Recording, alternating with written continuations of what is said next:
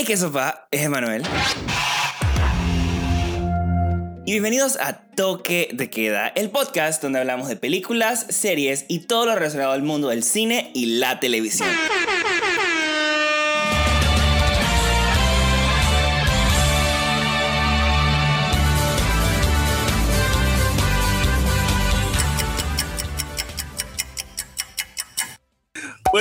Estamos con Ana Gabriel Lobo. Ana Gabriel Lobo y yo nos conocemos desde que somos unos teenagers eh, cuando me cambié a su escuela. Y Ana Gabriel es una de las personas más inteligentes que yo conozco en mi vida. ¿Cómo estás, Ana Gabriel? Bien, gracias. Gracias por invitarme. Em, Ana Gabriel, tú eres como fan de las películas. Tú y yo siempre hemos como que hablado de películas y nosotros no solo hablamos de, de, de la, misma, la misma parte como de la, de la narrativa audiovisual de la película, sino que nosotros también nos ponemos a hablar de todas las razones de por qué se hizo esta película, de por qué la película es importante y de todo el contexto que vivía la persona en cada determinada película. Y porque este mes de febrero se celebra en Estados Unidos Black History Month, eh, en Diego y Emma estamos haciendo como un gran special de todo esto. Eh, este es el primer episodio que sale, esto sale el día que sale esto. Si lo escuchan este día, al día siguiente también sale otro episodio de eh, Black History Month. Eh, en esto es un podcast, así que también pueden ir allá para seguir escuchando el tema si les interesa. Y vamos a estar hablando de una película que salió este año, eh, dirigida por Regina King, llamada One Night in Miami. Ana, tú a Regina King ya la has visto, me imagino, antes mil veces en, en otras películas y demás. Como así, si te, rapidito, ¿qué películas te acuerdas de ella más o menos? Que hayas visto. Regina King, aparte de Miss Congeniality. eh, no, Regina King es de estas actrices que, que son, eh, son increíbles, pero, pero le, ha, le ha tomado un tiempo como, como llegar a, a find her artistry, me explico. Entonces, ahora lo que está haciendo es, es buenísimo. Y, y, yo creo que con esta película One Night in Miami se ha consolidado un poco, no solo como actriz, sino como, como, como productora, como, como, directora. Directora, claro, porque este, este es su directorial debut. Eh, yo en verdad a Regina King, yo creo que uno de los mejores papeles que ella ha hecho es el de Watchmen, eh, la serie HBO. Esa serie a mí me impresionó demasiado, demasiado, demasiado, demasiado. Eh, si no la han visto, vayan a verla. Está en HBO Max, HBO Go, dependiendo de que tengan. Eh, hablemos de One Night in Miami. One Night in Miami es una película que básicamente em, se trata de literalmente eso. Una noche en Miami, donde hay cuatro eh, personajes importantes en la historia del el movimiento de lucha de los negros eh, en Estados Unidos por sus derechos. Eh, y empieza básicamente después de que el señor Cassius Clay eh, vence a Sonny Liston en 1964. Eh, y este boxeador entonces conoce o se va con Malcolm X, eh, Sam Cooke y Jim Brown y luego deciden cambiar la historia eh, en el sur, que en este momento todavía en 1964 estaba segregation y este tipo de cosas, ¿no? Eh, ¿A ti qué te pareció la película? Yo, yo, creo que esta película hay que, hay que tomarla como lo que es. No, no es una película que sea audiovisualmente estimulante, ni es una megaproducción, ni es una película que tenga muchos... Eh, eh, fuegos artificiales o, o, o mucho, muchos estimulantes, por decirlo así. Eh, es más bien como, como una película exploratoria de, a mí me parece, de lo que es ser negro en Estados Unidos en ese momento. Y creo que también es importante como, como indagar un poquito en el momento justo en el que está sucediendo la película, que es literalmente meses antes de que aprobaran el acta de, de derechos civiles en Estados Unidos. Eh, habrán sido seis meses antes. Entonces, eh, todos estos personajes, Jim Brown, Sam Cooke, eh, eh Mohamed Ali, X y Malcolm X, correcto, eh, ellos están en un momento súper interesante de sus carreras, en un crossroads, que, que, también es análogo al movimiento de derechos civiles. También el movimiento de derechos civiles está en un crossroads.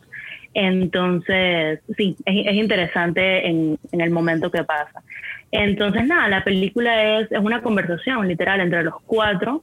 Eh, ellos hablando de las luchas internas que tienen, de lo que significa ser negro, famoso, eh, con los privilegios que tienen en ese momento.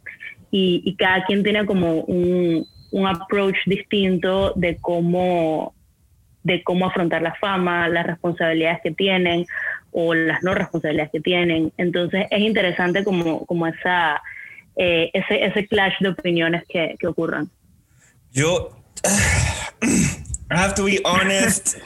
Yo, bueno, si ustedes me siguen en el Letterboxd, que lo pueden encontrar ahí en el link de la bio en arroba TDQ, el podcast de Enma, em, ya ustedes saben que yo pensé de esta película. Eh, yo no fui tan fan, yo nunca he sido fan de las películas que son muy heavy en, diálogos. Para mí una película es una película porque no solo te habla el diálogo, sino también las expresiones de los personajes, la actuación, el mismo lenguaje narrativo de cómo el director compone cada una de las tomas, em, eh, de los planos, perdón, y siento que esta película, bueno, por si no sabían, está basada en una obra del mismo nombre, y em, siento que fue eso, o sea, y a mí en lo personal no fui tan fan, me pareció una película normal, sin embargo, lo que comentaba antes de empezar a grabar con Ana era que hay ciertos tipos de diálogo y ciertas, ciertas situaciones que pasan dentro de la, de, la, de la película que hablan mucho más de lo que en verdad ellos están diciendo y que te explican mucho más de lo que ellos están diciendo. Por ejemplo, al principio de la película vemos como al jugador este de la NFL, eh, el, el, señor este no lo deja entrar a su casa porque no dice que él no iba a dejar entrar una persona negra a su casa, que nada más lo podía recibir en el porch. Pero lo estaba tratando súper bien, lo saludaba, lo abrazaba, le decía súper cool, o sea, todo perfecto, pero eras negro, no puedes entrar a mi casa. Y estamos hablando de que está, esto está 1964, o sea, esto tampoco fue que fue hace mucho tiempo tampoco. Eh, entonces, ese tipo de, de, escenas también a mí me dejaron como que muy en shock. Eh, vamos a hablar un poquito de, de este momento de la película.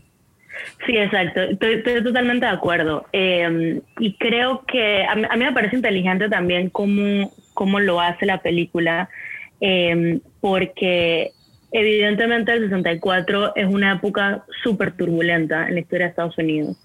Y, usualmente las películas que hay alrededor de ese, de ese tiempo em, son películas eh, que, que, son muy emocionantes, que son muy eh, candentes, eh, emocionalmente hablando.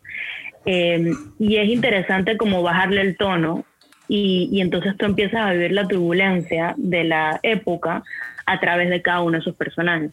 Porque si te das cuenta, el, el estado emocional de cada uno te refleja un poco de lo que está pasando en ese momento. Eh, por ejemplo, Malcolm X lo ves frustradísimo, lo ves al borde, eh, en ebullición en todo momento porque está, frustrado porque las cosas no le están saliendo y porque no ve que haya progreso. Eh, por otro lado, Cassius Clay acá gana el título mundial, eh, joven, efervescente, y eso también lo vives a través de él. Eh, Jim Brown ya llegó como a la cúspide, como tú, como tú dices, llegó a lo máximo en, en su excelencia, en su deporte. Es probablemente el, el, jugador de NFL más, más increíble del mundo en ese momento, y aún así todavía está con estas luchas de que no puede entrar ni siquiera a una casa. explico? Entonces ves también esa frustración a través del personaje. Y, y nada, Jim Brown también, eh, perdón, no Jim Brown, Sam Cooke, eh, lo ves también como, como battling su, su, su, cómo él maneja la fama y si tiene alguna responsabilidad con, Em, con la gente negra. Entonces, eh, sí, e, e, es, una exploración al final de lo que está pasando en este momento. A mí me pareció súper interesante que en la película muestra mucho, o sea, en esta primera parte de la película, donde primero estamos conociendo los personajes que hacen, de que todos ellos tenían una persona blanca que literalmente era como el que los podía mover en el mundo. Y ellos no, aunque ellos fueran súper más talentosos, súper más todo, no podían hacer absolutamente nada si no estaban de la mano de una persona blanca que los hiciera. Y esto también lo vemos el, eh, es que yo no me sé los nombres de cada quien bien, pero el cantante. Sam Cooke. Eh, el cantante que, que, ves ahí que nadie estaba interesado en su voz y el man estaba cantando bien, estaba cantando pretty. Y una señora menciona en el, en el audience, dice así como que y que me gusta más cuando la, la, versión de tal persona, que era un artista blanco, estoy asumiendo. Entonces, luego después del show, que obviamente fue horrible, eh, porque la gente, como el man era negro, no le interesaba escucharlo, eh, llega el manager blanco, dice, ah, you bummed tonight, no sé qué, y este se cabrea, porque en verdad te pones a pensar como que, o sea, man, tú, que, tú no haces nada, tú nada más literalmente eres dizque, el que me abre la, como que el paso a través de todo este mundo blanco y yo sé que tienen talento y la gente no lo está apreciando solo por el hecho de que soy negro, no por mi talento o no. Entonces, eso es bastante impresionante en ese aspecto. Sí, totalmente. Y también lo que me llama la atención es que, o sea, habrá sido hace, hace 60 años, pero se siente como si fuese ahorita también. O sea, esas realidades de que, de que necesitas como como una persona blanca que sea un gateway para tu carrera o, o, de cierta manera como que whitewash tu música o, o, tu arte, todavía se vive hoy día. O sea, igual se vio con, eh, con Beyoncé, con los raperos, con el... Claro, y siento que hasta, hasta ahora, bueno, en el mundo del rap, eso sí siempre ha tenido como que ellos siempre han marcado eso, pero eso no era como hasta los 80, creo que por ahí. Sí, al final de los 70, a principios de los 80 Em, pero como tú dices, es correcto. Todavía vemos este tipo de situaciones hoy en día y ni siquiera tienes que ir tan lejos. O sea, en países como Panamá, o sea, no es que solamente en Estados Unidos que pasan estas cosas. Em, Exacto. Y, y, es ese miedo también de, de qué tan blanca o qué tan autóctona que hacer mi, mi arte para que llegue al mainstream. Entonces, eh, hay, hay, una escena que es súper interesante, que es cuando Malcolm X pone el, el, el, el LP de, de, Bob Dylan con, con, la canción Stop Blowing in the Wind, que él le reclama a Sam Cooke, pero ¿por qué no estás haciendo eh, Black Protest Music? Y Sam Cooke le dice que bueno, es que no es commercially viable. Y entonces él le pone ese LP de, de Bob Dylan, Blowing the Wind, que fue, fue en, ese, en ese tiempo un himno de, de los derechos civiles, y le dice que, bueno, entonces, entonces ¿qué? Entonces te, te pones a ver, bueno, qué, o sea, what does it take para que algo como que rompa en el mainstream? ¿Es que el público se tiene que acostumbrar o es que yo tengo que adentrarme?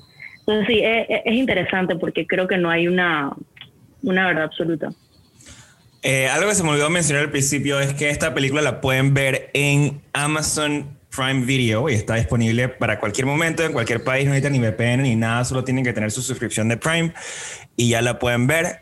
Eh, porque aquí en Toque de Queda obviamente hablamos de películas y cosas que sean accesibles para que ustedes vean estos tiempos de, de cuarentena, pandemia y demás, y toque de quedas. Em, hablemos un poquito de Malcolm X. Okay. Malcolm X en esta película, eh, como mencionaste Ana, se ve que está como ya como que ya, ya está como que no sé qué más hacer. Eh, ya está como que perdió a una de las personas que eran como que uno de los que él usaba para poder mandar su mensaje más grande y ahora quiere eh, agarrar a, a, Cassius Clay antes de ser Muhammad Ali y volverlo eh, este nuevo como no sé como estandarte de, de del racial fight que tenía Malcolm X, ¿no? Entonces, em, ¿tú cómo viste, eh, bueno, la actuación primero de, este señor como Malcolm X? Em, yo creo que lo que hace, el, ese actor se llama Ben Kingsley, Adir, Ben, ben Adir se llama. Em, él, él, hace un buen trabajo en comunicar la frustración. A, a mí eso sí me, sí me, sí, sí lo entendí a través de él, pero cuando tú ves eh, discurso de Malcolm X, eh, él es mucho más radical y esa parte como que no, no la sentí. Entonces, eh, creo que es un, un, personaje complejo porque Malcolm X es una persona que ve las cosas blanco y negro. Y, y, por su pasado de que es, huérfano, estuvo en, eh, en prisión, eh, tiene un pasaje turbulento también, es esta persona que, que, ya, ya está como al borde. Entonces lo que tú mencionas con Cassius Clay es interesante porque lo que está tratando de hacer es usar esas herramientas como para ya, o sea, ver cómo... Ya dije, ya hagamos esto ya, ya mucho, ya hemos esperado demasiado, ya pasó el act, ya pasó todo, time to take action. Correcto, y, y sí, sí sientas como que ese, ese sentido de urgencia, que ya las, ya las vainas tienen que pasar.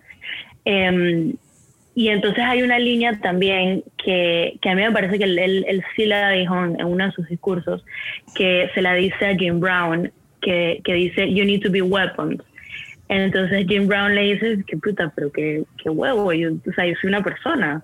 claro. I, I, can be a weapon, o sea, y, imagínate qué, qué difícil es que tú hayas luchado toda tu vida, te has matado y llegas a ese momento de excelencia y todavía tienes que ser un instrumento de, de, algo más y todavía no te sientes cómodo en tu propia piel y todavía tienes que ser como que seguir y seguir y seguir. O sea, es, es frustrante. Entonces, em, es interesante la posición de Malcolm X. No, no digo que, esté mal o bien, o sea, yo creo que, que, que, varias, las dos cosas puedan convivir, tanto la protesta de, Malcolm X, porque mucha gente dice que no es que él abogaba por, por eh, la violencia, sino que él abogaba por self-defense. Y si lo ves de esa manera, es verdad, o sea, puede ser un self-defense porque estaban, they were fighting eh, for their lives. Eh, pero luego Jim Brown y Sam Cooke toman la perspectiva de, ok, la manera en que yo peleo es economic freedom. Y la única manera en que el hombre negro, la mujer negra de Estados Unidos van a salir adelante es siendo economic, economically free. Y eso es verdad también. Entonces, sí, son, son dos, dos maneras distintas de verlo, pero me parece que pueden convivir las dos y que tienen que convivir las dos. Sí, a mí también me sorprendió mucho esto de que este, este Malcolm X que vemos aquí no es el Malcolm X que uno conoce. Eh, nosotros en esto es un podcast, hicimos una comparación ahí de las formas en cómo querían hacer las cosas Malcolm X y Martin Luther King Jr. Y sí, o sea, mi research, Malcolm X era una persona extremadamente radical. Él, él creía en black superiority, o sea. Correcto. Entonces, eh, este, ese, ese, personaje, ese, ese histórico, no es la, la, persona que yo estoy viendo aquí. No sé si es porque aquí estamos viendo al Malcolm X tras bastidores y no el Malcolm X eh, persona pública, que eso también puede ser eh, como lo vio Regina King en esta película. Em, sin embargo, yo siento que, que en la película, o sea, que no pasó nada. o sea, yo, Mira, yo creo. Esa noche no sé por qué dieron tanta importancia, pero es que no pasó nada en esa noche, nada más hablaron. o sea. Bueno, pero, pero eso es interesante. Yo creo que lo que, lo que trata el, el escritor de la película de hacer es decir que por esa noche todas, todos los momentos fundamentales en la carrera de estas cuatro personas pasaron. Por ejemplo, después de esa noche, eh, eh, Cassius Clay se convierte al, al Islam. Eh, después de esa noche, Jim Brown eh, renuncia a su carrera en NFL y se vuelve actor. Después de esa noche, Sam, eh, Sam Cooke finalmente saca la, la canción esta, se me, se da el nombre, que, que es, de, es, una canción de, de, Black Protest.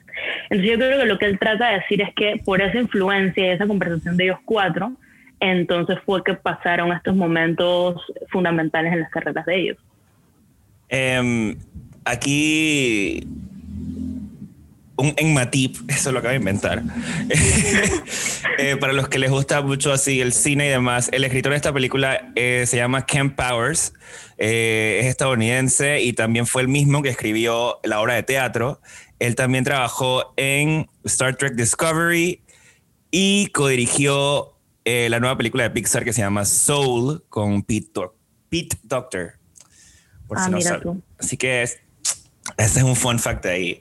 Em, hablemos un poquito del señor Muhammad Ali? Porque lo único que pasa en esta noche es que él decide convertirse al Islam, o bueno, anunciar a las personas que, que se iba a convertir al Islam y que se iba a llamar, y se iba a cambiar el nombre a Muhammad Ali.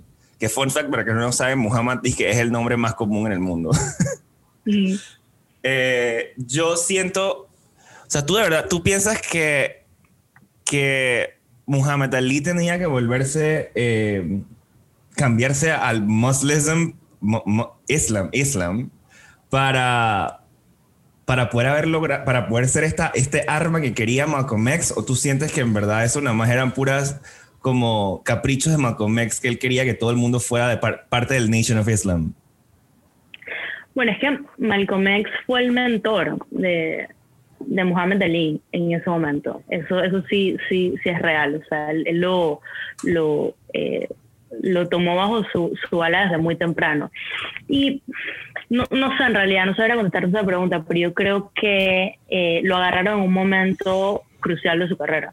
O sea, en ese momento que, que Muhammad Ali gana el, título, tenía que early 20s, 22, 23 años. No sé, no sé. Sí, súper, súper joven. Entonces, yo creo que, que, lo que es lo que es distinto de Muhammad Ali es que él es, y lo dice en la película también, que un, apologet, un, un apologetically eh, él mismo. Eh, es arrogante, es efervescente, es ingenuo, dice lo que está pensando en todo momento. Eh, y, o sea, tiene todo el derecho a hacerlo porque literal es, el mejor luchador, o sea, el mejor boxeador de ese momento. Entonces, mm, creo que no ha habido una persona así de, de, de flagrante en ese momento, y sobre todo en los 60. A mí me, a mí me, me, impresionó mucho una, una, el momento donde estaban en el cuarto, donde eh, Muhammad Ali se tira en la cama y empieza a decir, no, se mira al espejo primero, dije, dije no, tengo un single, no tengo ni un solo scratch en la cara después de esta pelea, eh, donde en verdad esa pelea era, eh, fue dije, donde él se coronó como el World Champion, ¿no? Entonces, y luego como que ahí se le ve toda esta arrogancia, dije, man, yo soy, dije, perfecto, yo soy, dije, genial, yo soy todo. Eh, dije, y, si soy soy súper joven todavía, o sea, todavía estoy, en mi prime y mira dónde estoy ahorita. Ahí me quedé como que, man, wait, ¿este quién es? No, y, y este, o sea, es pionero en eso. O, que, o sea, que, que en ser diva. O sea, él, fue la primera eh, diva del deporte. Puta, no sé si lo describiría como ser diva, pero ser. O sea, mira, mira cómo como Sam Cooke y como Jim Brown, eh, como de approach el estrellato. Igual son humildes, igual tienen como que esta carga de ser negro encima, pero Mohamed Ali no tiene ningún, eh, o sea, no le importa. Una persona así de, de, con esa confianza, con con ese privilegio blanco, esa confianza que caminas por el mundo como si eres dueño del mundo, eso usualmente no, no, no existen en, la, gente negra, sobre todo en ese momento. Entonces es súper refrescante. Yo, em, algo también, hay un momento en la, en la, en la película que también me, me llama mucho la atención. Pero antes de hablar de él, me gustaría hablar de otros dos personajes que hay en esta película, que son los guardaespaldas de Muhammad Ali. Los manes estaban todo el tiempo detrás de él. Y había, digamos, que uno que era como el payaso y el, o sea, el personaje que, denominado el payaso en las películas. Y luego había el otro que era, como el más serio, el de las reglas, y como que. Y entre ellos dos, en verdad, son la parte más comédica de la película. Em, pero hay un momento donde eh, el chiquito, el joven, entra al cuarto y le pide un autógrafo a Muhammad Ali. Y Muhammad como que se queda como que, ¿really? O sea, como que medio offended, pero luego es que obviamente te lo voy a dar. Y luego entonces aquí es donde uno nota cuál era la percepción de la gente externa hacia Muhammad Ali y lo ponen como que, man, tú eres amazing, tú eres una, una, cosa que nosotros nos sentimos demasiado orgullosos de que tú hayas logrado esta vaina, ¿me entiendes? Entonces, eh, siento que ese momento en la película y obviamente en el guion fue demasiado como que te hace entender que en verdad Muhammad Ali era así de grande. Sí, correcto. Y, es un buen punto porque hasta ese momento eh, por la forma en la que está hecha la película, que es solo un diálogo entre ellos cuatro, no tienes la perspectiva de quiénes son estas personas. Entonces, a través de, correcto, los guardaespaldas es que te das cuenta de que no, es que son cualquiera, estos son las, por probablemente los cuatro negros más famosos de Estados Unidos en este momento y del mundo. Entonces, sí, es cool como ese, ese contraste, que, que te es, como un, eh, it grounds you to reality. Luego hay otro momento cuando están en el techo, que también aquí es donde, donde empieza como el conflicto de toda la, la película, o sea, el main conflict entre ellos cuatro, donde están jugando con la cámara de Malcolm X y eh, Malcolm X obviamente se enoja, yo también me enojaría si agarrar a mi cámara y empezar a jugar así, que esa vaina se cae, esa vaina cuesta plata. Pero eh, llega el guardaespaldas, el, el, el, más, el más serio, y le iba a pegar a uno de ellos, no me acuerdo cuál era exactamente.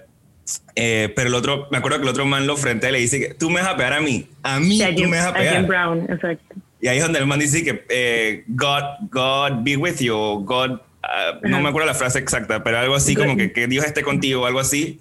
God is great. Ajá, God is great. Entonces como que no, yo ahí no entendí, eso fue lo único que no entendí de la película, de por qué el guardaespaldas como que reaccionó así a, a, a, ese comentario, porque me pareció como que, ¿quién eres, o sea, quién eres tú? ¿Por qué no, te, por qué no defendería o por qué dejaría a este man de hacer su trabajo porque eres tú? Eh, no sé si tú lo entendiste o no, porque en verdad yo no... Eh, sí, o sea, lo que pasa es que Jim Brown, o sea, la, gente se lo olvida un poco, pero o sea, en ese momento, y, y creo que hasta recent history, eh, es uno de los jugadores de NFL más grandes que hay. Entonces, o sea, el, el, estrellato de él era enorme. Eh, y entonces, creo que también para dar un poco de contexto de quiénes son estos guardaespaldas, y Nation of Islam y, Malcolm X en ese momento, como que todo lo que estaba pasando. Eh, Nation of Islam era enorme, era, es un, era un grupo muy, muy grande que estaba ganando fuerza en ese momento y, y, lo veían también como un threat en general. Y por eso todas las figuras grandes necesitaban guardaespaldas y, y, ser protegidas. Inclusive en un momento de la película también ves que hay como gente vigilándolo y Malcolm X como que se queda eh, como sigiloso. Em, y él y él en ese momento el, que justo antes de que él se, se salga de Nation of Islam él empieza a hablar en contra de de la organización y entonces es como que él, tiene un target on his back. De hecho, él lo mataron eh, eh, seguidores del, Nation of Islam después de que se sale. Entonces... Eh, y lo mataron justamente un año después de, de, de, los sucesos de la película, by the way. Ajá, exacto. Entonces como que no solo por el hecho de que él, eh, como tú dices, abogaba por eh, Black Superiority y, que tenía estos discursos y todo eh, incandescentes, sino también por el hecho de que Nation of Islam por sí solo era una, organización que había, había también mucha, mucha controversia. Em, esta película, bueno, apenas estamos empezando el año en lo que es la, el mundo de, los awards y demás en, el cine. Esta película ya está, está nominada a Critics' Choice Awards, eh, Saga Awards, Golden Globes eh, y entre, entre otros. Y lo más probable es que también sea una de las contendientes para, para el Oscar. Eh, wow. Usualmente uno sabiendo lo del SAG y lo del Golden Globe ya puedes como saber cuáles van a ser las demás nominaciones. Y como está tan nominada, Eh, perdón, por, diálogo o por, o está nominada. O por qué? Bueno, los SAG Awards son, son obviamente del Screen Actors Guild de, Estados Unidos y obviamente eso es por actuación. Em, y en los de pero también veo aquí unos awards, eh, por ejemplo, Satellite Awards for Best Cinematography, Best Costume Design, Best Original Score, eh, Best Motion Picture, Best Director. Yo creo que esto probablemente tenga un Oscar para Best Adapted eh, Screenplay. Mm, eh, y probablemente sí le den algún tipo de awards a, eh, alguno de los actores. solo por el hecho del drama que tienen los Oscars de hace rato de, de Oscar So White. Em, yo no soy muy creyente de, estar regalando así awards a lo loco y nominaciones, pero bueno. Em, yo no sé, yo, no, yo no veo como esta película como que muy trascendental, sin embargo sí la veo como una película que puede ayudar a gente a entender cuáles las situaciones que sufren, eh, que sufrían las personas negras en el 64 y por ende por qué se están tirando a la calle ahora en el 2020 y 2021. Sí, exacto. Eh, o sea, siendo, siendo muy objetivo, o sea, es difícil juzgar la película sin, o sea, porque si tienes sentimientos acerca de lo que estaba pasando, eh, va, va, a estar biased a lo, a lo que fue la película. Eh, siendo súper objetiva, yo estoy de acuerdo. Creo que los diálogos son muy buenos porque por, por dos cosas. Porque eh, te comunican las emociones de ellos en ese momento en la historia y porque hacen un buen trabajo de entrelazarlo con cosas que ellos dicen en la vida real. Eh, cosas que salen de discursos de Malcolm X, como, como lo de John F. Kennedy, eh, que, dijo que, que, dijo que good riddance, o, o, dijo como que, que, que, it was, his time was coming. Em, por, por, ese lado sí. Eh, por el lado de las actuaciones, normal, no, ninguna me impresionó, salvo la de la de Leslie Odom Jr., que es el que mm, él tiene, él tiene una historia en, en, eh, en, en,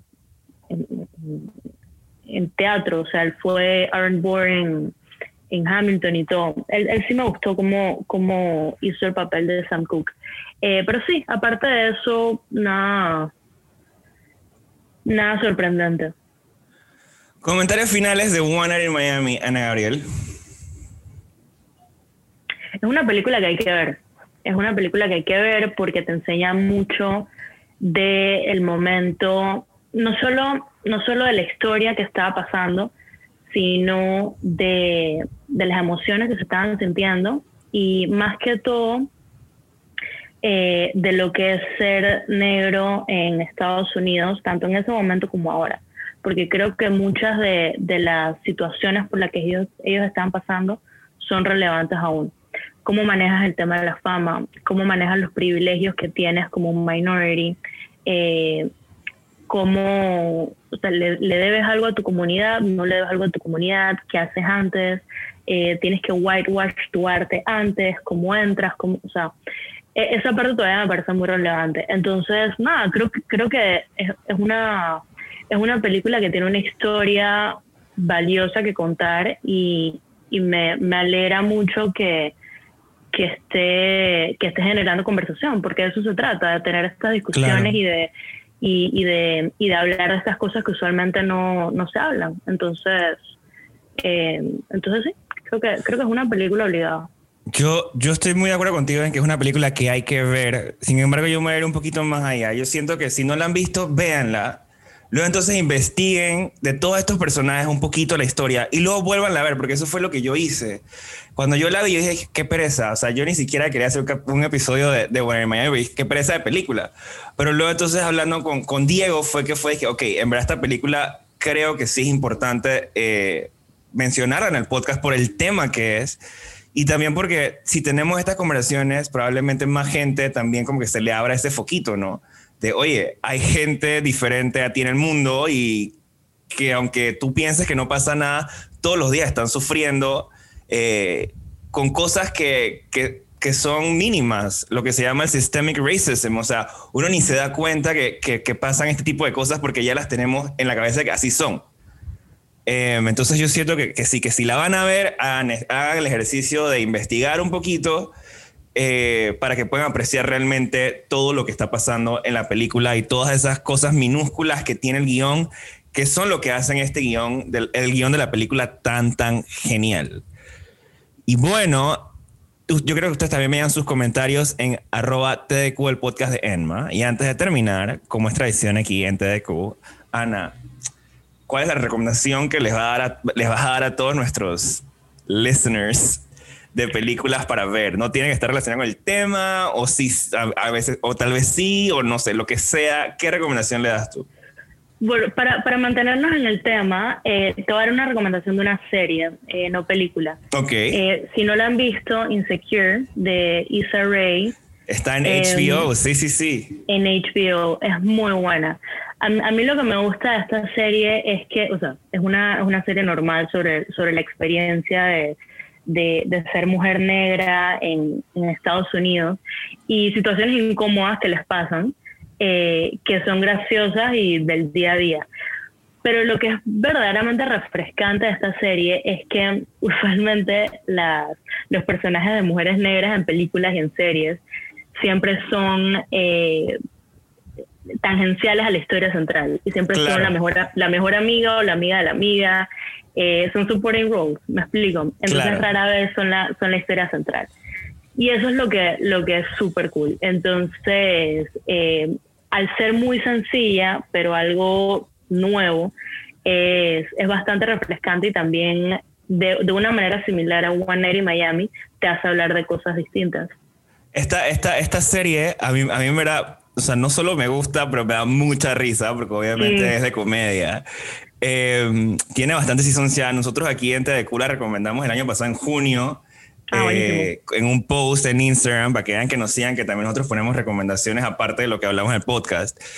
Y lo que mencionas es muy importante, eh, lo de la personificación de las mujeres, la mujer en esta, en esta serie. Eh, me acuerdo que en, el episodio que hicimos de 2001 Space Odyssey con Carlos Gallego y Andrea Sousa, hablamos de lo que es el Bechdel Test, que es un ejercicio de creo que tres, cuatro preguntas y te das cuenta si las mujeres en verdad tienen una representación real en, la, eh, en una película o solo están siempre eh, como sombras de un hombre. Entonces... O, que su historia está pegada al hombre. A la del hombre, y que si la quitas al hombre, entonces literalmente, o sea, puedes quitar a la mujer de la historia y no afecta en nada a, la película. La trama, claro. Eh, que creo que en el caso de 2001, nada más sale como una mujer y literalmente, disque, o sea, todas las mujeres que salen son disque... Eh, gente que está cargando cosas en el fondo y la única mujer que habla literalmente dice una estupidez, algo de ropa o algo así que nada que ver, que las ponen como las bimbos más bimbos del mundo. Entonces, si esta serie es totalmente lo contrario a eso, es una serie de full female empowerment y lo ves de, son mujeres totalmente eh, distintas todas. Eh, todas tienen su personalidad, ninguna es igualita. Eh, pero toda, o sea, no sé, la serie es súper genial, así que sí, muy buena recomendación, ¿verdad? Sí, y, Ray es, o sea, genialidad lo que está haciendo, tanto actuando como escribiendo, eh, como, como está approaching este, este nuevo, nueva plataforma que tiene, la mala la está votando. Eh, bueno, ya saben que si ven Insecure o ven One in Miami, por favor, mándenme por DM en arroba el podcast de Enma o escriban ahí en el post eh, qué les pareció. Y sin más, yo creo que nos vemos eh, en algún momento con un próximo episodio. Ahí está posteado en el Instagram el calendario de todos los episodios hasta abril que vamos a sacar.